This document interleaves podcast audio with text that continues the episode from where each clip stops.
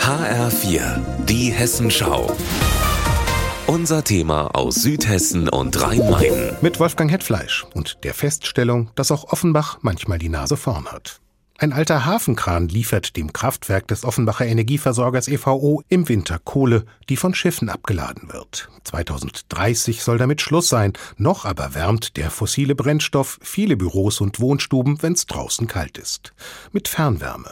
Wovon die Bundesregierung träumt, das ist laut EVO-Sprecher Harald Hofmann in Offenbach schon Realität. In Deutschland werden etwa 14 Prozent der Haushalte mit Fernwärme versorgt.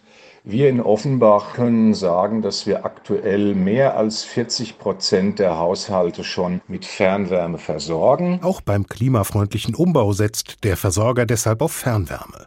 Die kommunale Wärmeplanung, die das Land Hessen schon vorschreibt und bald auch der Bund, soll das unterstreichen. Damit haben wir schon mit der Stadt Offenbach gemeinsam begonnen. Wir werden die ersten Ergebnisse im Jahr 2024 gemeinsam mit der Stadt vorlegen und dann wissen wir auch, wohin die Fernwärme Fernwärme ausgebaut wird. Mittelfristig sollen mehr als zwei Drittel der Offenbacher Haushalte ans Fernwärmenetz.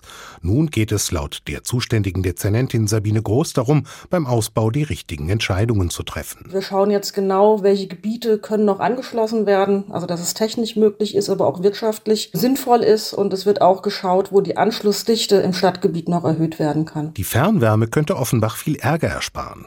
Wer angeschlossen ist, muss keine Heizung im Keller tauschen und keine Wärmepumpe einbauen bauen. Teuer wird's groß zufolge aber auch. Die Kosten wird der Energieversorger tragen als Investitionsmaßnahme. An der Stelle hoffen wir natürlich, dass es auch eine Förderung durch Bund und Land gibt, weil das am Ende natürlich unmittelbare Auswirkungen auf den Fernwärmepreis für die Kundinnen und Kunden haben wird. Allein in die Energieerzeugung will die EVO 150 Millionen Euro investieren.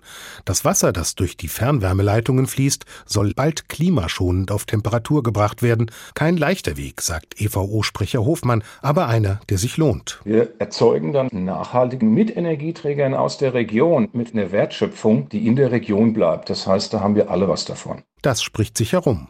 Die EVO bekommt derzeit jede Menge Anfragen von Menschen, die gerne auch einen Fernwärmeanschluss hätten.